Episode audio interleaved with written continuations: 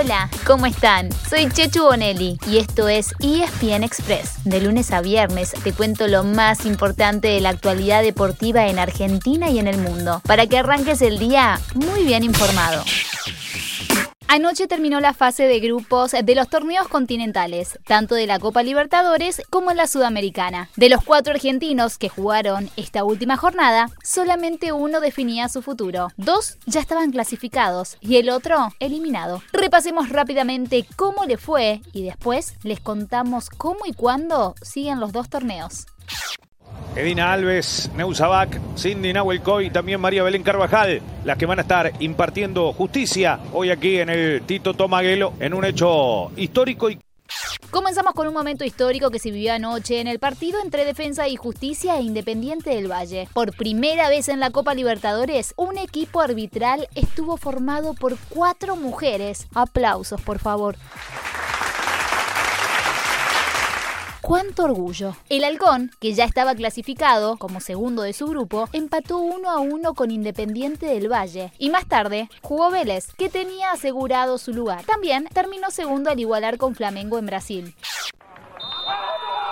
Final en Sarandí se clasificó Arsenal a octavos de la Sudamericana, ganó 3 a 1 el equipo de Rondina y como perdió se hará, sigue en la Copa.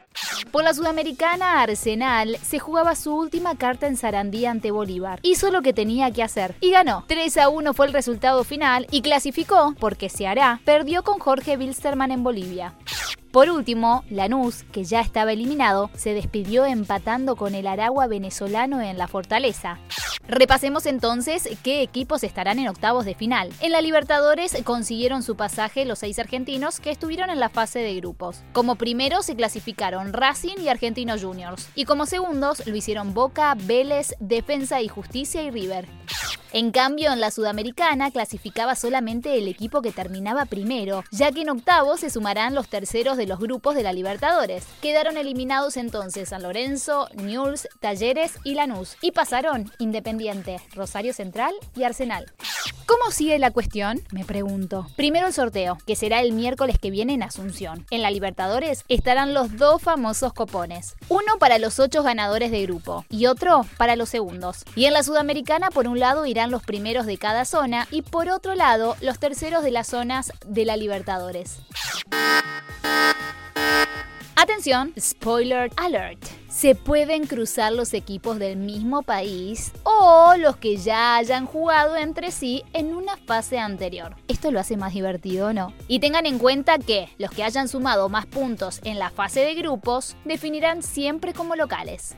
Para ponerle un ejemplo concreto, no puede haber superclásico en octavos de final porque tanto Boca como River terminaron segundos. Pero si los dos pasan a cuartos y el cuadro los llevara a enfrentarse, Boca tendrá la ventaja de cerrar la serie como local porque terminó con 10 puntos contra los 9 de River. Pará, pará. Bajemos un cambio igual que hoy es viernes. Esperemos al sorteo primero y después a ponerle un poquito de suspenso, un poco de pausa y disfrutar de las eliminatorias y de la Copa América, porque los octavos de las copas recién se jugarán en julio. Y hablando de copas, el Manchester City ya llegó a Oporto, a Portugal, para jugar el sábado la final de la UEFA Champions League ante el Chelsea. La gran duda se mantiene, ¿qué hará Pep Guardiola con Sergio Agüero en lo que será la despedida del Kun de los ciudadanos? Maybe, perhaps. Lo sepamos recién el sábado un rato antes de las 4 de la tarde. No se olviden de que la transmisión de ESPN tendrá por primera vez en SAP, el canal de audio alternativo, un relato especial para personas con discapacidad visual. Dejamos la pelota de fútbol de lado por un ratito nomás y raqueta en mano entonces nos vamos a Belgrado. Fede del Bonis pasó a semifinales sin jugar ya que se retiró el español Roberto Carballés y su próximo rival será el eslovaco Alex Molkan. En cambio, a Fede Coria lo pasó por arriba la planadora de Nole. Sí, hablamos de Novak Djokovic, el número uno del mundo, que se hizo fuerte en sus pagos y le ganó 6-1 y 6-0.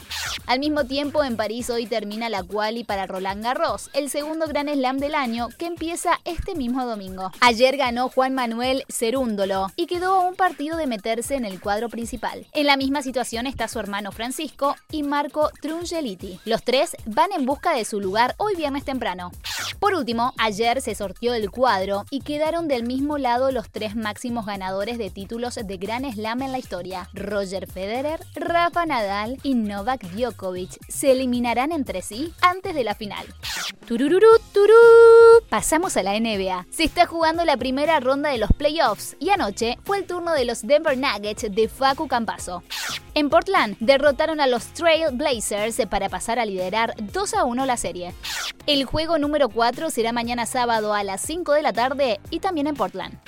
Hasta aquí llegamos hoy con el repaso de las principales noticias deportivas. Se viene un fin de semana de mucho, mucho deporte. Pero para eso, no se pierdan esta tarde una edición especial de ESPN Express. Y no te olvides, dale clic al botón de seguir para recibir una notificación cada vez que haya un nuevo episodio disponible. No te vas a arrepentir.